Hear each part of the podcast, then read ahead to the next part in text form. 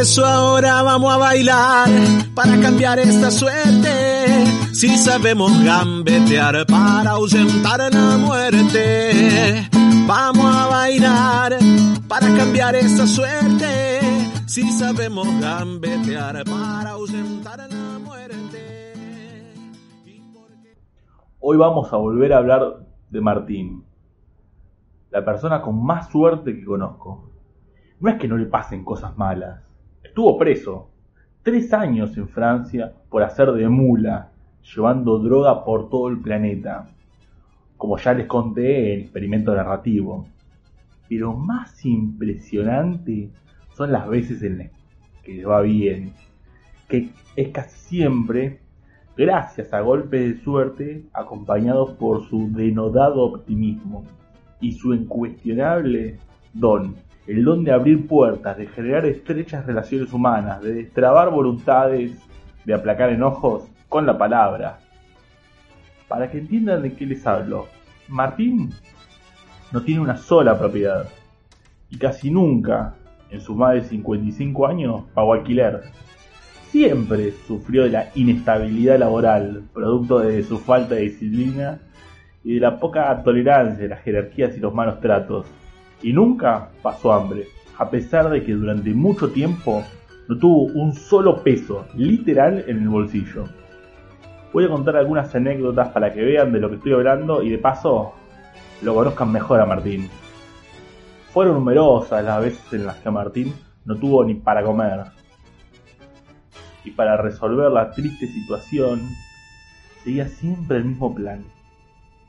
Comportarse como si ese problema no existiera. Su novia o esposa circunstancial de ese momento ponía la mesa y él salía en busca de la comida, como si tuviese el dinero para hacerlo, cosa que no era así. Iba a una roticería, almacén, restaurante y siempre volvía con la comida sea porque encontraba, y esto realmente no es joda, dinero en la calle, sea porque decía al almacenero o al dueño en la roticería que se había olvidado de la plata y que después se la traía, sea porque algún amigo o amante trabajaba en alguna parrilla, siempre volvía con comida para todos los comensales, a pesar de salir de su casa sin un peso. Casi nunca pagó un alquiler, salvo por dos ocasiones en las que abonó tres meses ininterrumpidos en dos de las 20 casas en las que vivió durante toda su vida. En el resto permaneció de manera gratuita meses y hasta años. Ocurrían todo tipo de cosas fortuitas. Cerca del pueblo de Lobería, en el interior de la provincia de Buenos Aires, se hallaba en búsqueda de una casa para tres personas. Él, Ana, la protagonista de la brujería, que en, ese momento era su pareja, y un tierno bebé que había nacido recientemente. Ana trabajaba de moza en un pequeño restaurante del pueblo y Martín no tenía trabajo, razón por la cual él se dedicó a buscar el alquiler. Como no encontró alquiler en el pueblo a un precio que pudiesen pagar, Martín se puso a hacer dedo o pedir aventón para quienes no son argentinos. Y en la ruta, ya pasado 10 minutos, para una camioneta roja, con algunos animales atrás. La apariencia de la destartalada camioneta y la del conductor con la ropa sucia de laburar en el campo no decían absolutamente nada de quién era aquel cincuentón que había frenado ante el pulgar de Martín. Un dueño de estancia completamente famoso en la zona desconocido totalmente para Martín, quien no frecuentaba personas de tan alta alcurnia. Este hombre escuchó la historia de aquel joven desocupado que buscaba un lugar para su familia y decidió sacar una llave de la guantera.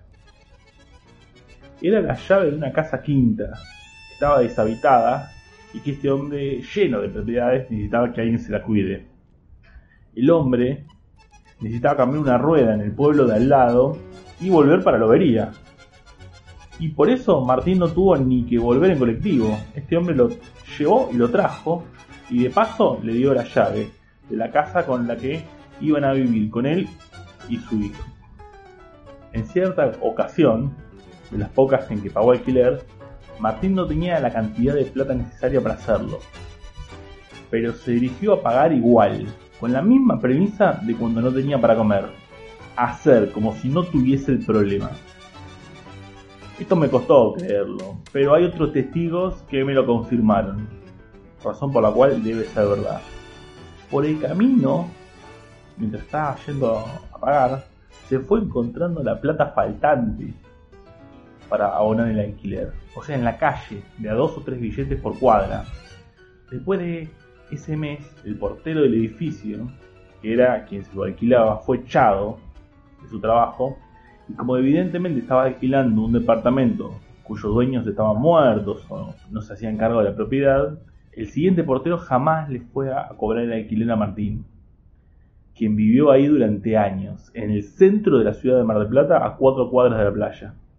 Después de otra ocasión en la que pasó varios meses sin trabajo, Martín quiso innovar e imprimió unas cuantas tarjetas que decían Martín Rodríguez, detective privado. Rápidamente tuvo muchos clientes que buscaban pescar a las infieles de sus parejas infraganti, ¿no? Martín tenía dificultades para seguir personas porque nunca tuvo auto, pero siempre los amantes de las esposas de sus clientes vivían en su barrio, o se hacía a veces amigo de taxistas que conocía en circunstanciales lugares que debido a las placenteras charlas con Martín no le molestaban llevarlo gratis dando vuelta por Mar del Plata, persiguiendo infieles y viviendo algún que otra aventura con Martín. Martín es también el protagonista de Así es la vida. Ya me había olvidado de eso. Como sabrán quienes ya escucharon los episodios en los que él aparece, tuvo una vida bastante ajetreada. Y no siempre caminó dentro de los límites de la ley. Según él, ahora está mucho más tranquilo. Y hasta recién, hablando por celular, me dijo, es verdad, tuve mucha suerte. Puede ser que el don de la palabra que vos decís sirva para algo, no sé. Pero hoy, que estoy en uno de los barrios más chetos de Barcelona, sigo sin entender medio cómo funciona mi vida. Supongo que hay que tener fe y darle mucha bola a las relaciones personales. Ellas te salvan de todo. Este es un mundo de relaciones, me dijo. Puede que Martín tenga razón, pero hay algo mágico en él. Algo que no es siempre bueno, pero es mágico al fin, y eso es lo que importa. Mientras haya gente mágica, el tedio, la desesperación y lo aburrido y feo de este mundo, siempre va a tener contrincantes. Un día será nuestro día. Mientras tanto, como dije en el capítulo de Kaki, disfruta de la gente mágica y de su extraña suerte. Porque sobran las bolas de matarla con el pecho y no tirarla afuera. Para jugar de local en cualquier cancha, aunque ponga el corazón y